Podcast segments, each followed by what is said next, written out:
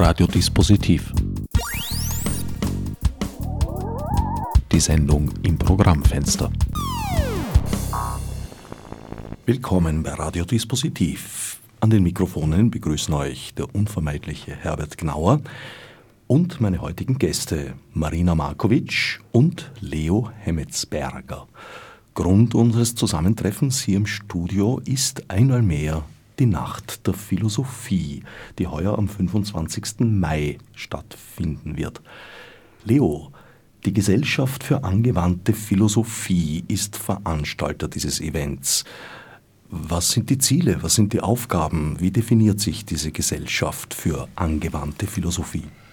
Wir sind ein Netzwerk von Philosophinnen und Philosophen, die hauptsächlich als praktische Philosophen arbeiten. Das heißt, die außerhalb des universitären Rahmens in ganz unterschiedlichen Bereichen, sei es Kultur, sei es Wirtschaft, sei es Gesundheit, mit den dortigen Spezialisten oder mit Menschen, die einfach Fragen haben, in Kontakt treten und in unterschiedlichen Veranstaltungsformaten, beginnend von Einzelgesprächen über Gruppenveranstaltungen bis zu größeren Veranstaltungen, so wie es die Nacht der Philosophie ist, Menschen den Raum zu bieten, in sich auseinanderzusetzen, in Diskurs einzutreten und möglicherweise auch das, was Philosophinnen und Philosophen behaupten, gemeinsam zu zerpflücken. Weil das gemeinsame Nachdenken und Hinterfragen oder Infrage stellen ist ja die Aufgabe der Philosophie. Also kein abstraktes Nachdenken über Probleme wie Anzahl der Engel auf Messerspitzen, sondern tatsächlich in den Alltag getreten. Genau, soweit das möglich ist. Es sind spannende Themen heuer auch wieder dabei. Wir haben mehr als 20 Vortragende, die an ganz unterschiedlichen Orten in Wien, hauptsächlich in Kaffeehäusern, zugegen sind. Und das Café ist ja ein Ort der Begegnung. Und dort wird diskutiert, dort wird vorgetragen, teilweise werden auch Filme gezeigt, es wird Performances geben, also ganz unterschiedliche Formate. Und daraus haben sich schon in den letzten Jahren spannende Netzwerke und andere Veranstaltungen oder gemeinsame Projekte ergeben und das ist das Spannende daran. Gibt es da ein, ein übergreifendes Thema, eine Art Motto oder so etwas? Wir haben das bewusst offen gelassen. Es gibt zwar einen Slam, der heuer ein bisschen unter dem Thema läuft vom Glück im Unglück weil beim Slam sich äh, unterschiedliche Teilnehmer und Slammerinnen anmelden können und ich sage, okay, wenn es ungefähr in ein, in ein Thema geht, ist es spannend, dann weiß ich, was ich vorbereiten soll. Aber den Philosophinnen und Philosophen wird es vollkommen freigestellt, zu welchem Thema sie was vorbereiten wollen. Ein Slam. Markus Köhle, lass mich raten. Nein, Markus Köhle ist nicht dabei, sondern Jonas Scheiner, der auch aus dem Slammer-Umfeld von Mitze Meduse, Markus Köhle kommt, wird den Slam moderieren, der im Das Dorf stattfindet. Generationswechsel vielleicht. Möglicherweise. Markus Köhle ist anderweitig verpflichtet. Die Slammer-Szene ist ja sehr umtriebig. Und das Spannende an dem Slam ist eben, weil es ein Philo-Poetry-Slam ist, sozusagen diese, diese Spannung zwischen philosophischen Kurztexten und Diskussion und literarischen Texten, die sich mit philosophischen Themen beschäftigen. Ich finde das grundsätzlich eigentlich ein, ein, sehr spannendes Format. Das ist irgendwie das, das moderne Orakel. Man wirft den Slammern einen thematischen Knochen zu und sie nagen dran und spucken die Ergebnisse aus, die sehr unterschiedlich sind. Genau, wir hatten letztes Jahr über 70 äh, Zuschauer dort. Wir hatten spannende Slammerinnen, die in den beiden Durchgängen sehr, sehr gute Texte vorgetragen haben. Also da war es dann teilweise mucksmäuschen still oder der ganze Saal hat gebrüllt vor lauter Lachen. Also beides war vorhanden und das macht, glaube ich, einen guten Slam aus. Mittlerweile ist es generell, finde ich eigentlich schönerweise, in Mode gekommen, bei Events vielerlei Art die Slammer und Slammerinnen dazu zu bitten weil es einfach in jetzt, jetzt passiert, ja, weil, es, weil äh, sehr viele auch spontan vortragen und das, ist, das macht das Spannende aus. Also es werden nicht alte Texte hervorgekramt, die man seit 20 Jahren wo liegen hat, sondern man geht mit aktuellen Fragestellungen, da ist auch politisch, gesellschaftspolitisch, an das Thema heran. Vortrag ist eins der weiteren Formate. Es gibt aber auch Performances und alle möglichen denkbaren Genres eigentlich.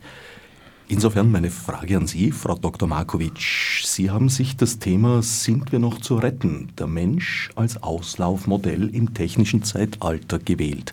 In welcher Form werden Sie das abhandeln? Das Thema beschäftigt mich als Ärztin und als Philosophin, weil ich mich frage, wie viel Technik können wir in unser Leben einbauen und dabei noch Menschen bleiben.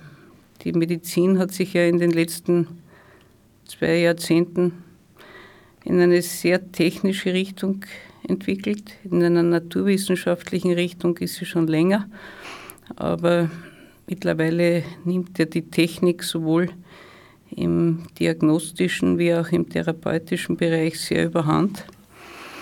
Und das geht natürlich immer mehr an die Grenzen dessen, was wir bisher als menschlich definiert haben.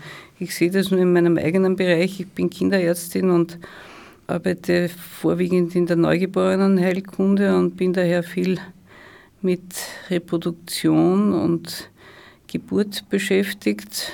Und während es in den späten 70er Jahren, wo ich meine Ausbildung begonnen habe, noch Geburtshilfe hieß, wurde es dann in den 80er Jahren schon zur Geburtsmedizin, in den 90er Jahren zur Reproduktionsmedizin und mittlerweile stecken wir mitten in der Reproduktionstechnologie. Das heißt, heute als Mensch gezeugt zu werden, ist nicht mehr nur eine liebevolle Umarmung auf einem gemeinsamen Lager, sondern es ist ein hochkomplexer Vorgang, bei dem äh, sowohl genetisches Material ausgetauscht oder hergeborgt oder gekauft werden kann, das dann in technischen Einheiten bebrütet, noch nicht ausgebrütet, aber wahrscheinlich irgendwann einmal auch in der künstlichen Gebärmutter ausgebrütet wird, äh, wo Leihmütter und vielleicht auch bald Leihväter mit ins Geschäft kommen. Also es hat sich das, was wir als menschlich begriffen und gar nicht hinterfragt haben, sondern es war eine Selbstverständlichkeit, wie entsteht ein Mensch, wie wird er getragen, wie wird er geboren, äh, ist plötzlich ein Thema geworden, das viele Facetten hat. Und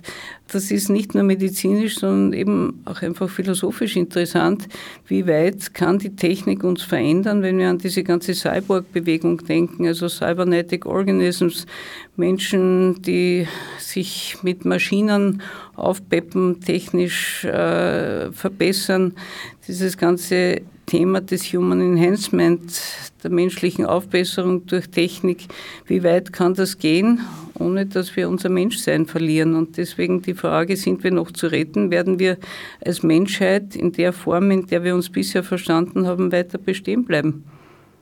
der Wunsch, den Menschen zu verbessern in der einen oder anderen Weise, wobei natürlich die Bezeichnung der Verbesserung immer eine, eine sehr subjektive ist. Eine hochinteressante, denn was wollen wir verbessern und wie weit wollen wir verbessern? Und wenn ich heute sage, ich will optimieren, dann habe ich ein Optimum, das definiert ist, dann habe ich ein Ziel. Aber verbessern ist eine nach oben offene Skala. Also reden wir neutraler vom Verändern. Der ist ja auch schon sehr alt. Nur sind in unserer Zeit ganz andere Werkzeuge plötzlich zur Verfügung. Genau dort liegt der Unterschied. Nicht? Natürlich hat schon Aristoteles versucht, Kreuzungen durchzuführen und, und äh, Arten zu verändern, zu erweitern. Aber heute haben wir einfach Möglichkeiten, äh, haben Techniken zur Verfügung, die uns wirklich entscheidend verändern. Da sprechen Sie jetzt von Genmanipulation zum Beispiel. Zum Beispiel, nicht nur, wobei ich glaube, dass die Genetiker noch am wenigsten weit sind. Da hat man mehr Hoffnungen gehabt, als bisher erfüllt wurden. Aber zum Beispiel so Dinge wie, dass man sich einen Chip unter die Haut implantieren lässt, um Bürotüren öffnen zu können, was bereits der Fall ist, äh, dass man wie der Amerikaner Hugh Hare der mit 17 bei einem Kletterunfall beide Unterschenkel verloren hat, daraufhin in die Prothesentechnik gegangen ist und mittlerweile ein Riesenunternehmen Human Augmentation hat, der heute sagt, Gott sei Dank hat er seine natürlichen Beine verloren, weil damit kann er, wenn er klettert, die jeweils zum Untergrund zu den klimatischen Bedingungen passenden Prothesen anschnallen. Er kann mit äh, spitzen Prothesen auf Felsvorsprüngen stehen, auf denen ein menschlicher Fuß nie Halt finden würde. Also eigentlich wunderbar, dass er nicht mehr seine eigenen Beine hat. Das sind Diskussionen, die ja äh, fast skurril anmuten, aber mittlerweile geführt werden. Und wenn Sie denken an Oscar Pistorius, der ursprünglich mit seinen Carbonprothesen bei den Paralympics teilgenommen hat und immer bei den normalen Läufern mitlaufen wollte, hat man gesagt, nein, der arme Behinderte und das kann man ihm doch nicht zumuten. Dann hat er es endlich durchgesetzt. Dann hat er bei der südafrikanischen Meisterschaft reüssiert und plötzlich ist die Diskussion um 180 Grad gekippt. Plötzlich hat man gesagt, na, das ist ja unfair. Der hat ja äh, Prothesen, die wesentlich besser laufen als menschliche Beine. Nicht? Also die Frage ist, wie weit äh, akzeptieren wir unsere defizitäre Existenz oder sagen, unsere Augen sind nicht gut, wir setzen uns bionische Augen ein, die ein Nachtsichtvermögen haben, das wir mit dem natürlichen Auge nicht haben. Unsere Ohren werden langsam taub. Wir wissen heute, dass bei Innenohrschwerhörigkeit oder Innenohrtaubheit bereits Implantate existieren, die das Hörvermögen wiederherstellen können. Natürlich noch nicht so gut wie das natürliche Ohr, aber vielleicht geschieht auch auf diesem Gebiet eines Tages genau das, was bei Pistorius geschehen ist, dass man dann sagt, ja, eigentlich ist ja das künstliche Organ viel besser. Es gibt ja eine längere philosophische Tradition, die versucht hat, den Mensch oder die Conditio Humana so als das Mangelwesen, das danach strebt, seine defizitäre Natur zu verbessern, dass das sozusagen unsere ursprüngliche Triebkraft wäre, weil wir halt nicht so quasi vollkommen ausgestattet sind wie die Tiere, sondern dass wir einfach ein Defizit haben und dass wir dieses Defizit kompensieren und dass sich daraus unsere kognitiven Fähigkeiten und so weiter entwickelt haben. Das ist eine gewisse Annahme und das zieht sich dann mehr oder weniger durch die Aufklärung, auch durch den Frühsozialismus, ne, wo er dann, wir werden die Krankheiten besiegen, wir werden den Tod besiegen, also das ist ein, ein, eine, eine ganz starke Bewegung, die eben jetzt auch bis in die Technik hinein wirkt. Die Frage ist nur, ist das noch ein gutes Leben? Ja, was sind, wie verändern Sie die Referenzkriterien? Welche Kategorien spielen denn dann noch eine Rolle? Und ich habe vor kurzem, denn wenn wir jetzt gerade dieses Thema angeschnitten, vor kurzem den Film Future Baby gesehen. Ja. Also die Industrie steht bereit. Sie können zwar die Augenfarbe noch nicht ganz genau bestimmen. Und der eine Arzt hat gesagt, ja, er schickt die Mutter, wenn sie sagt, ich bin 1,60 und ich hätte gerne einen Sohn, der mindestens 1,90 ist, weil der soll Basketballplayer werden, schon vorher zur psychologischen Untersuchung, ob das jetzt irgendwie ganz in Ordnung ist, was er sich da wünscht. Aber wenn man es erfüllen kann, versucht man das natürlich, weil das ist ein Kunde und dieser Kunde hat ein Bedürfnis und da gibt es einen Markt und da ist irrsinnig viel Geld dahinter. Die Frage ist nur, wo geht das hin? Ja? Naja, es war ja interessant, dass die ursprünglich technikfeindliche Linke hier sehr aufgesprungen ist auf diese Human Enhancement Diskussion, einfach in der Hoffnung, dass man damit Ungerechtigkeiten, ungerecht vorhandene Defizite ausgleichen kann. Mittlerweile sieht man aber, dass äh, die Fragen der Verteilungsgerechtigkeit die Frage, wie viele Ressourcen bin ich bereit, in was hineinzustecken, natürlich damit nicht weg sind. Und ganz im Gegenteil, zum Beispiel der amerikanische Biologe Lee Silver prophezeit, dass es in Zukunft zwei Arten von Menschen geben wird. Die Gene Rich, also die, die sich leisten können, sich genetisch aufbessern zu lassen, und die Naturals, die natürlichen, die halt so herumlaufen wie wir, wie sie geworden sind durch die Natur und dass die Gene Rich in etwa 10 Prozent der ja, bezieht auf Amerika, Bevölkerung ausmachen werden und dass sie alle Schlüsselpositionen innehaben werden und dass die Naturals halt dann die Caretaker und die Untergeordneten sein werden. Nicht? Also es ergeben sich dann sehr interessante Fragen, auch äh, zum Beispiel, was finanziert die Öffentlichkeit? Wenn Sie heute sagen, äh, ich möchte dickere Lippen haben, dann ist völlig klar, dass diese Frage der ästhetischen Chirurgie keine Frage an die öffentliche Finanzierung ist. Wir sehen das aber heute zum Beispiel bei sehr fettleibigen Patienten. Das ist mittlerweile die Definition, das ist Krankheit, das wird von der Öffentlichkeit getragen, wenn der sein Fett heruntergeschnitten kriegt oder seinen Magen herausoperiert kriegt. Jetzt ist aber die Frage, was ist Krankheit, was ist Gesundheit? In diese Frage treibt uns ja diese Diskussion sehr hinein. Was muss korrigiert werden? Zu welchem Ziel streben wir, wie Sie gesagt haben, nicht? Also, es ist eine Vielzahl von philosophischen, gesellschaftspolitischen, sozialen Fragen damit verbunden und nicht nur medizinischen oder technischen. Wenn ich nochmal auf das Gene Rich zurückkommen darf, liegt dem nicht ein, ein fundamentaler Irrtum zugrunde? Also mir leuchtet das Zitat, der Genpool eines Menschen sei das Spielkartenblatt, das er in die Hand bekäme. Wie er damit spiele, bleibe ihm überlassen. Das leuchtet mir ja sehr ein. Es ist ja nicht so, dass einem Gen jetzt eins zu eins eine Eigenschaft zugeordnet werden kann und umgekehrt. Deswegen habe ich vorhin gemeint, es ist die Genetik bzw. die Möglichkeit der Einflussnahme auf das Genreservoir noch nicht so groß, wie uns das prophezeit wurde. Äh, und ich glaube, dass wir noch sehr viele Fragen werden klären müssen, warum ein Mensch so wird, wie er ist aber dass äh, in allen möglichen Bereichen Techniken vorhanden sind, ebenso wie zum Beispiel Sinnesorgane zu ersetzen oder Stoffwechsel zu steuern. Oder wenn Sie denken, allein die ganze Transplantationschirurgie, nicht was ergeben sich da für Fragen des Eigenseins, Fremdseins, Andersseins, der Resonanz. Es hat ja jeder Mensch eine Vielzahl von Organen, die von der Frequenz her aufeinander abgestimmt sind. Jedes Organ hat seine Eigenresonanz und das passt offenbar zusammen.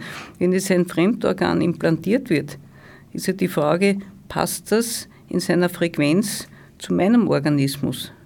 Wenn Sie denken, Tesla, der Erfinder des Wechselstroms, hat seit seines Lebens niemandem die Hand gegeben aus Angst vor Fremdfrequenzen. Er hat niemanden näher als 1,50 Meter an sich herangelassen.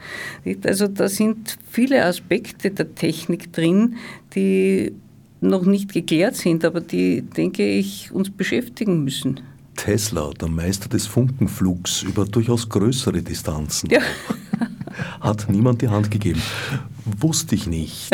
Allerdings, äh, ja, also Paradoxa sind nicht so selten. Auch der, der, Erfinder unserer modernen Logik oder sagen wir mal einer der Väter unseres modernen Logikbegriffes, Kurt Gödel, ist verhungert aus Angst, vergiftet zu werden. Ich weiß, ja. Kann man sich nicht äh, oft genug vor Augen halten. Wobei aber hohe Intelligenz äh, psychische Krankheit nicht ausschließt. Im Gegenteil, vielleicht sind Menschen, die wirklich genial sind und intellektuell fast schon abgehoben sind, dann oft einmal bei sehr erdigen Dingen, wie es das Essen ist, vielleicht nicht ganz so auf dem Boden der Wirklichkeit. Da wären wir jetzt bei Egon Friedel, der ja gemeint hat, der Darwinismus funktioniert nicht so, dass der Stärkste sich durchsetzt, sondern sehr oft, dass gerade der Benachteiligte oder die Benachteiligte aus diesem Manko es trainiert, es übt und daraus eine besondere Qualität gewinnt und sehr oft das Unpassendste eigentlich dann. Das ist eine Hoffnung für alle Unpassenden.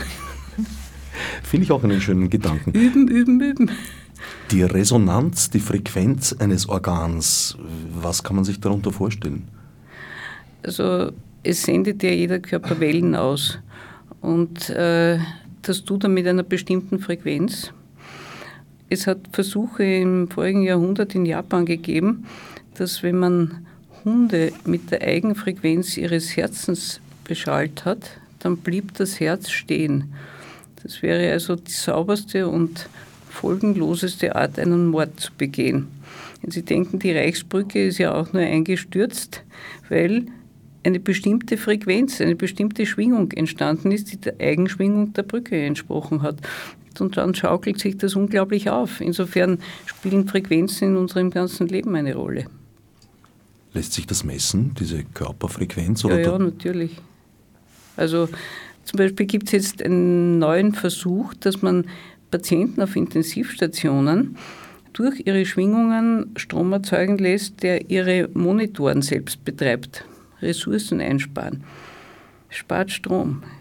Naja, wenn Sie denken an ein EKG oder EEG, das heißt ein Elektrokardiogramm oder ein Elektroenzephalogramm, also eine Kurve, die die Herztöne oder die Hirnströme aufzeichnet, ist letzten Endes auch nichts anderes als Potentialschwankungen, die in Grafik umgewandelt werden. Das klingt nach einer sehr smarten Technologie eigentlich. Ja, eh. Dass sozusagen die Ströme direkt dargestellt werden auf den Monitoren. Vielleicht fahren Sie eines Tages Ihr Auto selbst durch Ihre eigenen Schwankungen. Naja, daran wird ja heftig gearbeitet. Von Google und einigen anderen auch noch, was man so hört und liest. Ja, und diese grundsätzlichen Fragen, so wie wir es jetzt angesprochen haben, die beginnen im menschlichen Leben natürlich schon sehr, sehr früh. Und das Spannende ist, wir haben heuer bei der Nacht der Philosophie auch wieder Philosophieren mit Kindern. Das beginnt um 18 Uhr, das macht die Gabriele Rufsorati. Wo, was ist Gerechtigkeit, was ist Liebe, was ist das Schöne, wo diese Fragen thematisiert werden.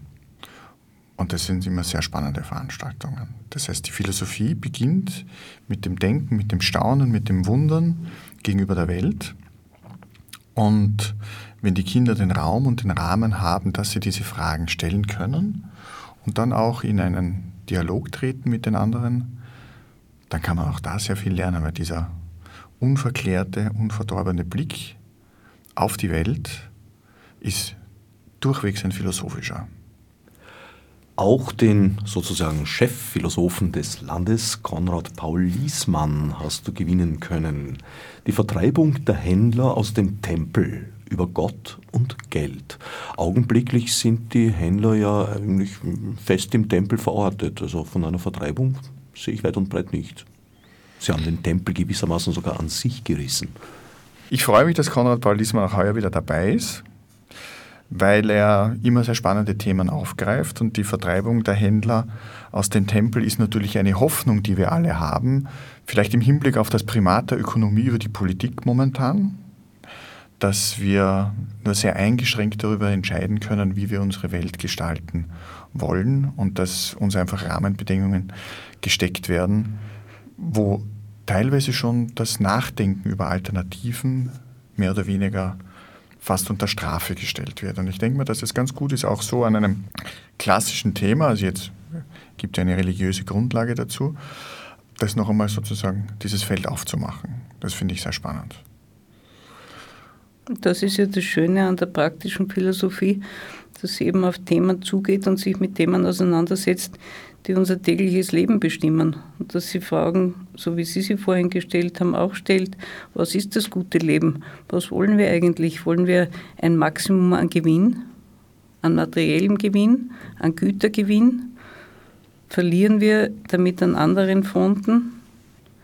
Ich glaube, dass diese Fragen letzten Endes äh, die Menschen sehr beschäftigen und insofern finde ich diese Veranstaltung sehr schön. Ich mache sie jetzt zum ersten Mal mit, äh, weil damit den Menschen Gelegenheit gegeben wird, in einer sehr unkomplizierten Atmosphäre wie in einem Kaffeehaus sich tiefe und weite Gedanken zu machen. Man muss sich dazu weder schön anziehen, noch muss man eine bestimmte Ausbildung genossen haben, noch äh, muss man teure Eintrittskarten erwerben, noch muss man lange planen. Man kommt einfach vorbei und denkt mit. Und das finde ich eine sehr schöne Veranstaltung, ein schönes Angebot und ich denke, es wird auch gut angenommen. Sie halten die Veranstaltung gemeinsam mit Gernot Böhme in der Philokreislerei. Im Philokreisler, ja. Was wird es werden? Ein Referat? Äh, ich denke, es wird ein Gespräch werden. Also ich bin sehr glücklich, dass Gernot Böhme kommt, weil er doch zu den maßgeblichen philosophischen Stimmen der Gegenwart im deutschen Raum zählt, weil er ein Buch über invasive Technisierung geschrieben hat und versucht, gegen diese Gläubigkeit an technische Lösungen doch ein bisschen dagegen zu halten. Er gehört zur Gruppe jener, die von den Transhumanisten, das sind also jene, die äh, den Sieg der Technik über den Menschen oder die oberste menschliche Stufe als Cyborg sehen, äh, dagegen hält. Und äh, das sind Jürgen Habermas, Gernot Böhme, Francis Fukuyama, die eben warnen davor, gewisse Grenzen zu überschreiten und äh, die menschliche Gattung als solche aufs Spiel zu setzen. Und nachdem ich diese Sorgen teile, aber andererseits durch meinen naturwissenschaftlichen Zugang und meine Erfahrungen in den letzten 40 Jahren in meinem Beruf in Sorge bin, dass das alles kommt, was sozusagen gekonnt wird und dass uns einiges dann noch bevorsteht, bin ich sehr froh und hoffe, dass Gernot Böhme hier dagegenhalten wird. Meine große Sorge ist ja vor allem, dass es bereits kommt, bevor es noch gekonnt wird. Das bezieht sich jetzt auf die ja, bereits herangekommene Allmacht der Algorithmen. Das sind aus meiner Sicht eigentlich noch völlig unausgereifte äh, Werkzeuge. Es sind derartig multifaktorielle Ursachen, dass eigentlich nur Fehlerhaftes dabei herauskommen kann. Also Hinweis zu den, zu den Algorithmen. Ich hatte das Glück, vor zwei Wochen, ähm, ich habe selber, selber auch vorgetragen, aber nach mir sprach Max Schrems. Das ist der, der Facebook geklagt hat. Und er hat dem Auditorium in einer Tour de Force in 20 bis 25 Minuten erzählt, was die alles wissen und wie das Ganze, wie das System funktioniert, einfach aus dem Data Mining und dem, was sozusagen dort erhoben werden kann. Und da ist einigen sehr unwohl geworden, weil sie sich gedacht haben, das kann es ja wohl nicht sein, dass eine private Firma ja, ohne jegliche Kontrolle über dermaßen viel Informationen verfügt, die ja unter anderem ja auch im Gesundheitsbereich dann einmal interessant werden können, weil die erste Gruppe von Unternehmen, die ähm, Erfassung von persönlichen Daten im großen Maßstab durchgeführt hat, waren am Beginn des letzten Jahrhunderts die amerikanischen Lebensversicherungen und wo sozusagen auch der Datenpool von vielen Millionen Menschen in privaten Händen war und eine ganze Industrie mehr oder weniger zur, zu, ihrem, zu ihrem Erfolg geführt hat. Ja. Also es hat sehr lange gedauert, bis dort die öffentliche Hand dann eben auch gesagt hat, Moment, so kann das nicht weitergehen. Da müssen auch gesetzliche Rahmenbedingungen geschaffen werden und vor den genau den gleichen Fragen stehen wir heute. Und wenn ich Algorithmen, Technik Privatisierung des Gesundheitswesens, ja, Kranken- und Pensionsversicherungen habe. Und ich habe hier Generationen heranwachsen, die mit Beginn ihres Seins in der Öffentlichkeit, das heißt, wenn sie das erste Handy in der Hand haben, beginnen vollkommen unkontrolliert Daten auszutauschen und ihre Lebensgeschichten und ihre Probleme zu erzählen. Wo geht das hin? Wer sammelt das? Wer kontrolliert das? Und wer wertet das aus? Und wer utilisiert das am Ende? Zu wessen Vorteil? Wem nützt's? Cui bono? Man darf aber nicht glauben, dass gesetzliche Regelungen vor, vor Datenmissbrauch schützen. Wie die E-Card auf den Markt kam, hat es geheißen, die Gesundheits- und Krankendaten sind nur dem Patienten und seinem Arzt ersichtlich. Plötzlich waren die Krankendaten der Arbeitslosen beim AMS. Also ich glaube, dass in dem Moment, wo Daten erzeugt werden, sie nützbar sind, egal ja. durch wen. Vor allem gewinnen sie sehr schnell ein Eigenleben. Und um noch einmal auf den Transhumanismus zurückzukommen, also jene Philosophie, die die Erweiterung des Menschen mit technischen Mitteln anstrebt, das sind ja nicht irgendwelche Spinner oder Romantiker, die in einem Hinterzimmer sitzen, sondern die betreiben eine Universität, die Singularity University, und die sitzt zwischen Google und NASA. Und der Herr Ray Kurzweil, einer der ganz führenden Transhumanisten, ist der Entwicklungschef der Technische von Google. Also hier sind ja Vernetzungen von Macht, Kapital, Einflussmöglichkeiten gegeben. Das ist nicht eine Randbewegung, wo man sagt, da, da sind ein paar, die haben halt krause Ideen. Nicht? Das Sonderbare ist knallhart. Nicht? Vielleicht sind es sonderbare Spinner, aber gut finanzierte. Eric Smith, der CEO von Google, sitzt im obersten Datenbeirat des US-Präsidenten. Also hat man dann den Bock zum Gärtner gemacht oder wie soll man, da, wie, wie, wie soll man das verstehen? Ja, das sind schon interessante Entwicklungen. Die technologische Singularität, der Punkt, an dem die Technik beginnt, den Menschen überflüssig zu machen. Genau. Und wenn wir in den Arbeitsbereiche schauen, so sind wir auf bestem Weg dazu, nicht? Industrie 4.0. Deswegen habe ich ja eine Woche nach dem Tag mit Gernot Böhme noch eine Veranstaltung auch wieder beim Philo-Kreisler mit Adolf Holl, in einem exkommunizierten. Nein, ist er nicht. Bisher nicht. Exkommuniziert wurde er nie. Es aber die Lehre wurde ihm, glaube ich, verboten. Genau. Nicht? Ja, und er darf nicht praktizieren. Aber die Lehrbefugnis wurde entzogen. Genau. Und, und, Messe darf er auch keine lesen. Also genau. das schon, aber ex, er ist Ich möchte auch nicht, dass er eine Messe liest. Ich möchte, dass er mit mir zum Thema spricht. Körper 2.0, Seele 2.0, Fragezeichen, die Cyborgs und der liebe Gott. Wird sicher ein spannendes Gespräch. Adolf Holl ist immer ein interessanter Gesprächspartner. Naja, wobei sich ja wirklich die Frage stellt, was macht das mit uns? Das macht alles was mit uns, diese Möglichkeiten, die wir haben. Und wie Sie vorhin gesagt haben, manches wird schon getan, auch wenn man es noch nicht beherrscht. Jetzt nicht im Sinne von technisch beherrschen, sondern im Sinne von damit als Mensch umgehen. Es war ja so rührend, Gernot Böhme, so typisch wie soll ich sagen, der Bewahrer, der Konservative, hat mir geschrieben, weil ich äh, Titel, also sind wir noch zu retten, mit dem Untertitel versehen habe, der Mensch als Auslaufmodell im technischen Zeitalter, hat er geschrieben, ach Frau Markovic, können Sie nicht etwas positiver formulieren, zum Beispiel Menschsein, gut Menschsein im technischen Zeitalter.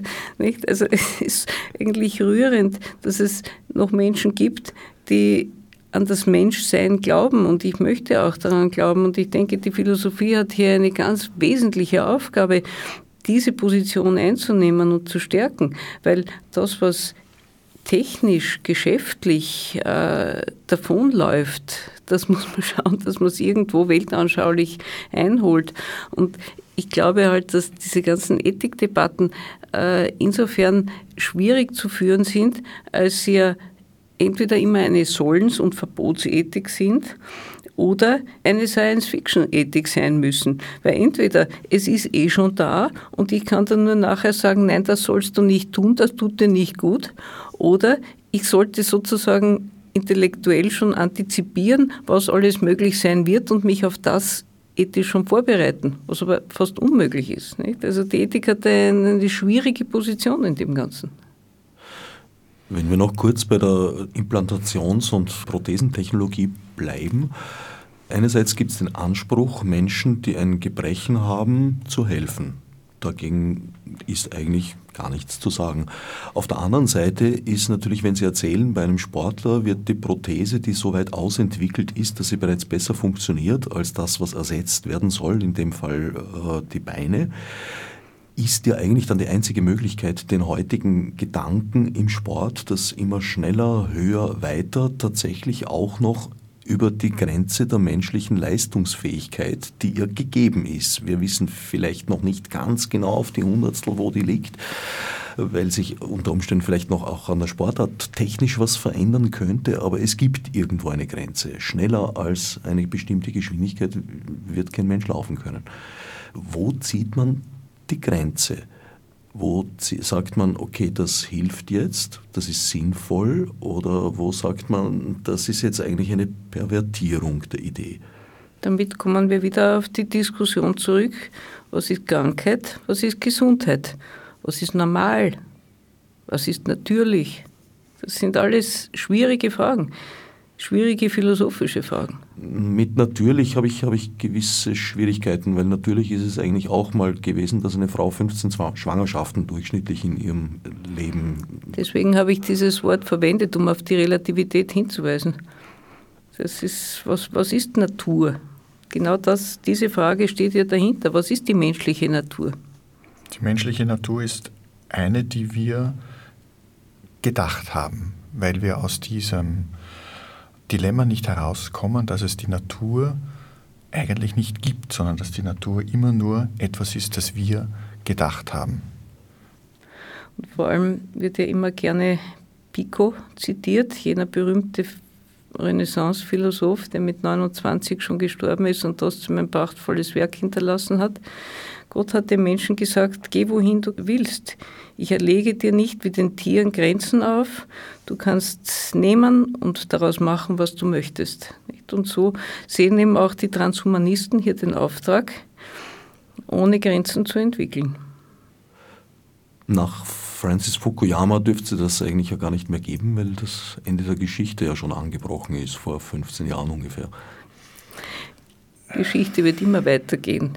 Nur die Frage ist, auf welche Art und Weise und in welcher Form Werden wir noch daran teilnehmen? Werden wir noch daran teilnehmen oder werden bereits unsere Nachfolger, die Cyborgs, das übernehmen? Äh, stimmt. Nur was mich betrifft, geht die Geschichte ohne Francis Fukuyama weiter, weil seit dieser Aussage lese ich nichts mehr, wo sein Name drunter oder drüber steht. Ich glaube, dass man den Fukuyama jetzt schon auch ein bisschen retten muss. Er hat ja dieses Ende der Geschichte unter einem ganz bestimmten Parameter behauptet. Sozusagen der Umbruch 89, die Vorstellung, dass es sozusagen eine, eine, eine endlose Weiterentwicklung gäbe das hat er konterkariert. Und er hat dann später auch spannende Bücher geschrieben, eben auch im Hinblick auf, auf Medizin und Technik, wohin sich das entwickelt. Du meinst, ich soll meinen Bann wieder aufheben? Du sollst das noch einmal anschauen. Ich soll ihm eine Chance geben. Du sollst ihm eine Chance geben. Und er wurde, er wurde sozusagen dann sehr stark vereinnahmt als einer der Vordenker des Neoliberalismus, was so jetzt auch nicht ganz genau stimmt. Und er hat sich später auch davon distanziert. Er kommt aus einer philosophischen Tradition, die zurückgeht auf Leo Strauss. Das ist ein Platoniker, ein, wenn man das so sagen, wenn man das überhaupt so sagen kann, ja, der schon ein sehr äh, eine sehr elitäre Vorstellung hatte, was sozusagen ähm, Herrschaftsinstrumente und gesellschaftspolitische ähm, Entwicklungsmaßnahmen, um das jetzt einmal so vorsichtig zu sagen, betrifft. Aber Fukuyama hat Spannendes geschrieben zum Bereich auch der Entwicklung des Internets, noch sehr früh, voraussehend, also da hat er gut geforscht, muss ich schon sagen. Wollen wir es ihm als, als Marketing-Gag durchgehen lassen? Wenn du so das letzte Wort in dieser, in dieser Diskussion haben möchtest, lassen wir es einmal so stehen. Ich habe kein letztes Wort. Ich sage, die Geschichte hat nicht aufgehört. Nein, die Geschichte hört natürlich nicht auf. Ja, die Geschichte ist auch keine aparte Person. Und jede Vorstellung einer stringent positiven Entwicklung, dem widerspricht ja auch die List der Vernunft, auf die jetzt Hegel oder Kant oder Rousseau in unterschiedlicher Weise hingewiesen haben, dass möglicherweise auch aus katastrophalen kurzfristigen Entwicklung auf längere Sicht auch etwas entstehen kann, das äh, nicht nur negativ ist. Die Frage ist halt, um welchen Preis? Und nachdem wir keine Propheten sind, können wir Philosophen immer nur als Epimetheus, also sozusagen im Nachhinein versuchen, zu ergründen. Gibt es ja diesen schönen Satz vom Hegel, die Eule der Minerva erhebt erst mit der einbrechenden Dämmerung ihren Flug. Das heißt, wenn sozusagen ein, ein Zeitalter oder eine Zeit alt geworden ist, wenn eine Zeit alt geworden ist, ja, dann kann ich reflektieren, dann kann ich darüber versuchen nachzudenken, aber wir sind durchaus nicht in der Lage zu prognostizieren.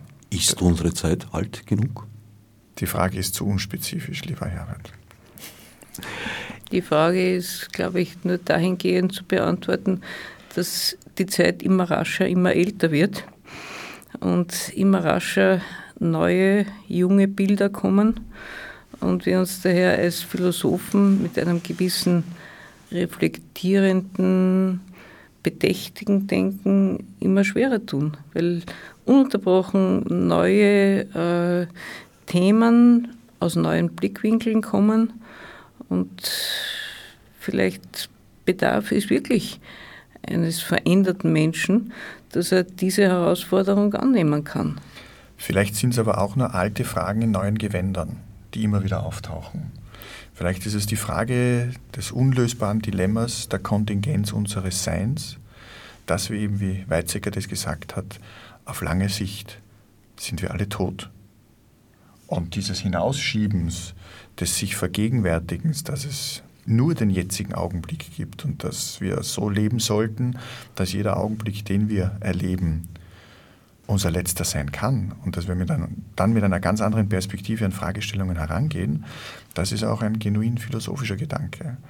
Und wenn Epikur, der von den klassischen Philosophieschulen ja immer sehr argwöhnisch beobachtet wurde, wenn er sagt, dass Mensch, du glücklich bist, schon in dem Moment, wo du nicht leidest, ja, wenn wir drei jetzt hier sitzen und es tut uns nichts weh, dann sind wir schon glücklich. Und wenn wir dann auch noch einen Bissen Brot und einen Schluck Wasser haben, wie er sagt, dann ist das Glück da. Alles, was darüber hinausgeht, Damit können wir eigentlich nicht rechnen. Das heißt, wir sollten eigentlich mit dem zufrieden sein. Und wenn ich das als Grundlage meiner Handlungen setze, dann ist das eine ganz andere Perspektive.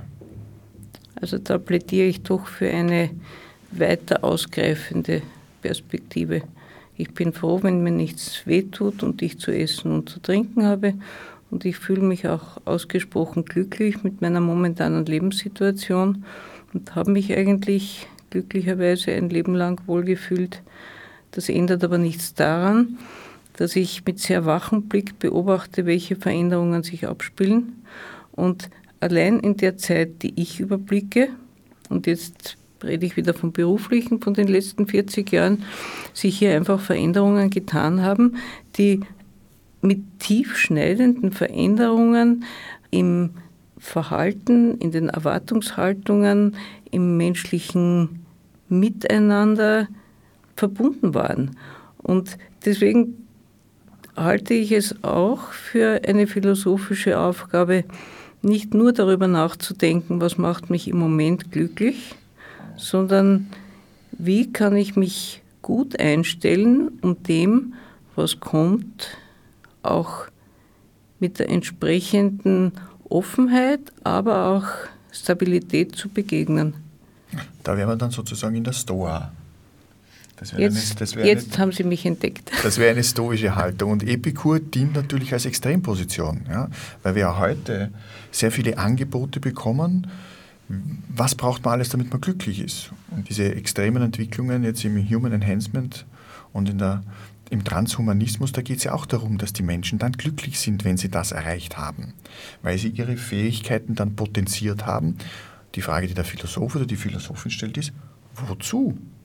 Ja? Was aber nichts daran ändert, dass die Menschen Begierden haben, ja. haben wollen, ja. sich erweitern wollen.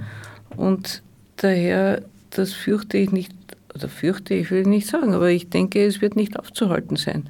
Und Lee Silver, wie gesagt, prophezeit die Gene Rich, die sich von den Naturals so weit wegentwickeln, dass ein Crossbreeding nicht mehr möglich sein wird. Das heißt, so wie wir uns heute mit Schimpansen nicht mehr fortpflanzen können, so wird auch diese neue Art Mensch, die da kommt, einfach so weit weg sein, dass wir nicht mehr uns gemeinsam vermehren können.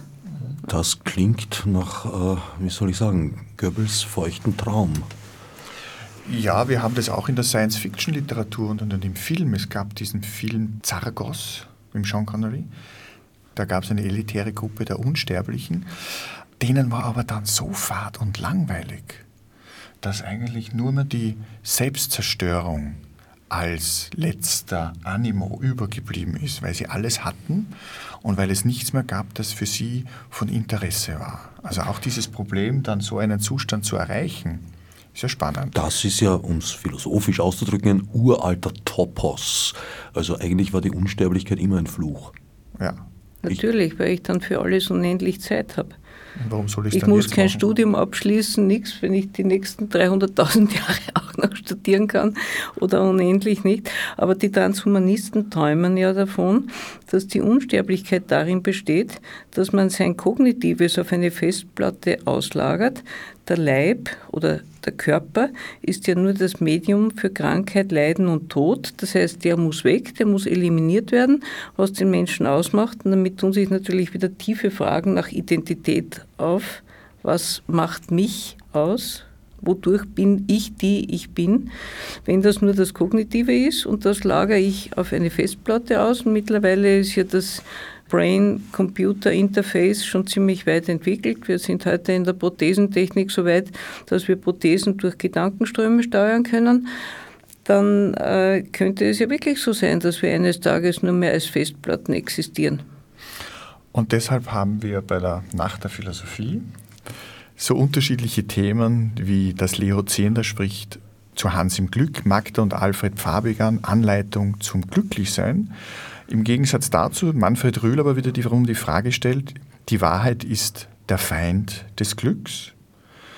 Fragen, die uns immer wieder beschäftigen, sind die nach Freundschaft und Liebe, das macht Eugen Maria Schulack. Robert Pfaller spricht zu das gewisse Etwas und der Wechsel der Beleuchtung.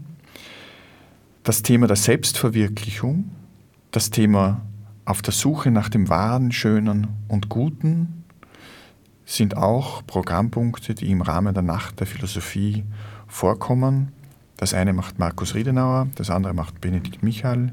Und ich bin mir sicher, ich habe jetzt ein paar vergessen, vor allem die performativen Formate, die vorkommen von Cornelia Brühl und Marion Fuglewitz oder von Simone Stefanie Klein, die spricht zum Sinn des Unsinns 100 Jahre Dada. Also das ist ja auch eine sehr spannende Herangehensweise philosophischer Natur.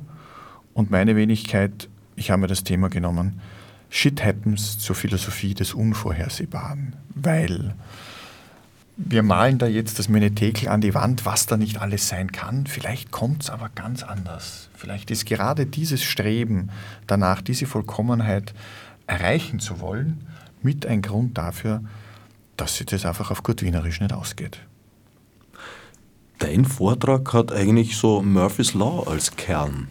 Oder verstehe ich das falsch?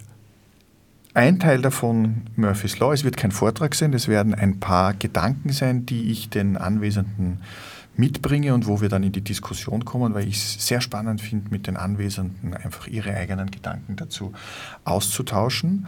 Murphy's Law wird auf jeden Fall dabei sein und auf der anderen Seite wird was dabei sein, dass wir sehr oft davon ausgehen, dass das, was uns bisher in unserem Leben geführt hat, für uns sich in einer logischen Kette entwickelt hat aber das nur im Nachhinein und in Wirklichkeit sehr oft der Zufall, sehr oft das Unvorhersehbare, das Leitende war. Wir das aber nur sehr schwer aushalten können, sondern wir immer eine Krücke, ein Geländer suchen, ein Narrativ suchen, in das wir das, dieses Unvorhersehbare unserer eigenen Existenz, wo wir geworfen sind, versuchen irgendwie zu fassen und einzuordnen, weil es für viele Menschen einfach auch nur schwer aushaltbar ist dass sie nicht wissen, was im nächsten Moment passiert. Wie im wirklichen Leben auch, äh, stellt das Programm eine gewisse Überforderung dar. Auf jeden Fall. Findet ja auch nicht seriell statt, sodass man sich in Ruhe alles ansehen kann, sondern man ist gezwungen, eine Auswahl zu treffen. So ist es. Gibt es da mehr Auswahlhilfe als dieses äh, äußerst handliche JPEG, das da auf dem Website der Gesellschaft zu finden ist? Es gibt einen Folder, der liegt an den Veranstaltungsorten auf. Es gibt das JPEG auf der Webseite der GAP. Es gibt eine Facebook-Gruppe, wie auch immer man zu Facebook stehen mag, die sehr aktiv ist, wo das Programm auch noch angekündigt wird, wo die Teilnehmerinnen und Teilnehmer sozusagen noch einmal detaillierter, das wird in den nächsten Tagen rausgehen, äh, vorgestellt werden. Es gibt Programmschienen 18 Uhr die Kinder, dann 19 Uhr und 21 Uhr. Das heißt, es müsste auf jeden Fall gelingen, dass man einmal wechseln kann. Es gibt einmal einen, eine Veranstaltung auch um 19.30 Uhr, aber wenn man sagt, es beginnt um 19 Uhr und dann habe ich eine kleine Pause, einen kleinen Spaziergang durch Wien in ein anderes Kaffeehaus und dort beginnt um 21 Uhr die zweite Veranstaltung, dann geht sich das auf jeden Fall aus. Ist daran gedacht, dass nach den Veranstaltungen im Einzelfall dann Diskussionen anschließen? Auf jeden Fall. Es finden, es finden an den Veranstaltungsorten, es sind ja die Veranstaltungen selber schon Diskussionen. Ja. Das liegt ganz im, im Ermessen und, und, in der Planung der einzelnen Teilnehmer, wie sie das gestalten wollen. Manche machen kurze Vorträge, manche machen performative Interventionen, um dann in eine Diskussion zu kommen. Schauen Sie sich das an. Reden Sie mit, diskutieren Sie. Und es hat einmal jemand gesagt, wenn man, mit, wenn man sich mit Philosophen auseinandersetzt und man geht nachher mit einem höheren Maß an Verwirrung wieder nach Hause, dann ist die Diskussion gelungen. Auch da sind wir wieder bei Friedel, der gemeint hat, Kultur sei Reichtum an Problemen. Genau. Sie zu erkennen, ist praktisch unsere Lebensaufgabe. Die Gesellschaft für angewandte Philosophie ist im Internet zu finden unter www.gap.or.at. GAP mit Gustav Anton Paula. Genau, es gibt auch im aktuellen Wien Live Magazin einen Artikel mit einem Interview mit Robert Faller. Das ist auch eine kleine Vorbereitung darauf. Und äh, ja, wir hatten letztes Jahr über 500 Besucher. Das hat uns sehr gefreut. Und ich bin schon gespannt, wie viele heuer kommen. Wir sind sehr daran interessiert, dass mitdiskutiert wird und dass ein Austausch stattfindet, weil sich daraus einfach, wie das bei offenen, heterarchischen, netzwerkartigen Strukturen ist, man keine Ahnung hat, was sich daraus ergibt. Es ist ein rhizomatisches Unterfangen und wer weiß, wo das nächste Schwammerl dann aufgeht, wenn man sagt, ha, Heureka, ich habe jetzt einen Gedanken, den nehme ich mir mit nach Hause. Schwammerlzeit ist alljährlich die Nacht der Philosophie. Zum wievielten Mal findet sie statt? Sie findet jetzt zum vierten Mal statt und die GAP organisiert sie zum dritten Mal. Also wir haben das Format jetzt übernommen und es macht viel Spaß. Wir haben eine Förderung der Stadt Wien und die Wiener Kaffeehaussieder unterstützen uns. Das Café als Ort des Dialogs und des Austausches. So ist die Veranstaltung entstanden und das ist uns wichtig, dass das weitergetragen wird. Womit beschäftigt sich die Gesellschaft für angewandte Philosophie außerhalb der Schwammerlzeit, der Nacht der Philosophie? Wir haben eine Kooperation mit der Universität Wien. Es gibt diesen äh, Lehrgang für philosophische Praxis, der erste im deutschsprachigen Raum, wo die Gesellschaft für angewandte Philosophie ein enger Partner der Universität ist. Und wo es eben darum geht, die Philosophie wieder auf die Agora, auf den Marktplatz zu bringen abgesehen von dem wichtigen Teil der wissenschaftlichen Herangehensweise, der Philosophie auch den Raum zu geben, ins Gespräch zu kommen, nicht akademisch zu agieren, sondern die Menschen dort abzuholen, wo sie sind, bei den Fragen, die für sie in ihrem Leben, in ihrem Beruf, denn auch Experten haben philosophische Fragen, ob es jetzt die Technik, die Wissenschaft oder die, die Medizin als Heilkunde ist. Das wäre der ganz alte Begriff. Als Heilkunst. Heilkunst, Genau. Vielleicht wird es wieder. Und dazu. Das wäre jetzt zu wünschen und es wäre den Patienten, Patientinnen und den Ärzten und Ärztinnen zu wünschen. Und dazu brauche ich die Philosophie. Für Sie bedeutet die Philosophie jetzt einen Ausflug in ein neues Terrain oder begleitet Sie das schon längere Zeit, das Philosophieren? Also philosophische Gedanken begleiten mich seit der Mittelschule. Ich habe in Philosophie freiwillig maturiert und es war immer ein großes Interessensgebiet von mir. Ich habe da Medizin studiert und habe halt die folgenden Jahrzehnte ganz der frühgeborenen Intensivmedizin gewidmet. Nachdem ich jetzt aber älter geworden bin, zwar nicht weniger medizinisch arbeite, aber vielleicht noch mehr über gewisse Fragen nachdenke, habe ich dann 2010 begonnen, Philosophie zu studieren habe jetzt die letzten zwei Jahre diese Ausbildung zur philosophischen Praktikerin gemacht, bin äh, vor acht Wochen Präsidentin der Gesellschaft für Philosophie und Medizin geworden, möchte im kommenden März 2017 ein großes Symposium im Namen der Gesellschaft veranstalten, wo mittlerweile erfreulicherweise schon wirklich hervorragende Referenten zugesagt haben. Also ich denke, dass Medizin und die Philosophie sehr viel miteinander zu tun haben. Der Tullian hat gesagt, die Medizin ist die Schwester der Philosophie.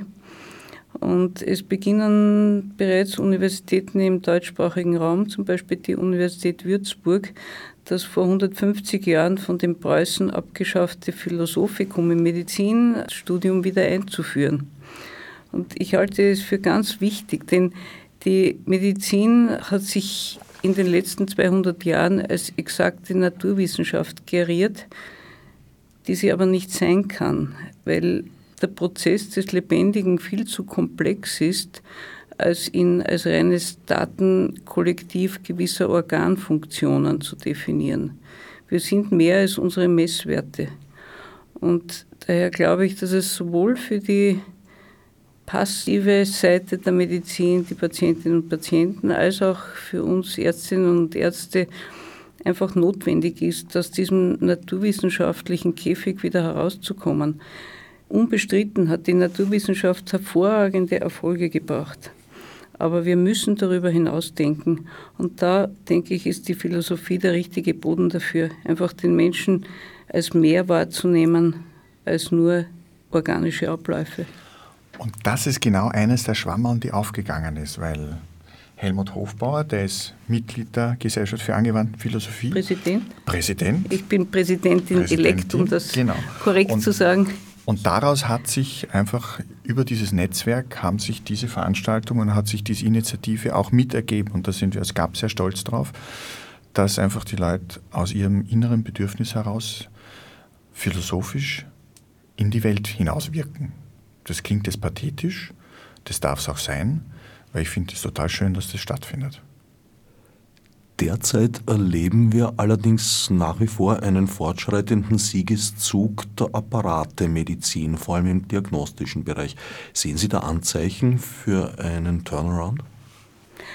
Noch nicht im täglichen Ablauf, aber aus vielen Gesprächen mit der Patientenseite, mit der Medizinerseite gewinne ich immer mehr den Eindruck, dass beide Seiten das Bedürfnis haben, den Denkkreis zu erweitern. In diesem Sinn wünsche ich euch und uns allen eine fruchtbare Nacht der Philosophie. Ab 25. Mai Informationen sind im Internet unter www.gap.or.at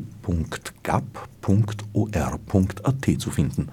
Herbert Genauer dankt fürs Zuhören und meinen Gästen Marina Markovic und Leo Hemmetsberger für den Besuch im Studio. Marburg mit Monesi. Fichte subsidiar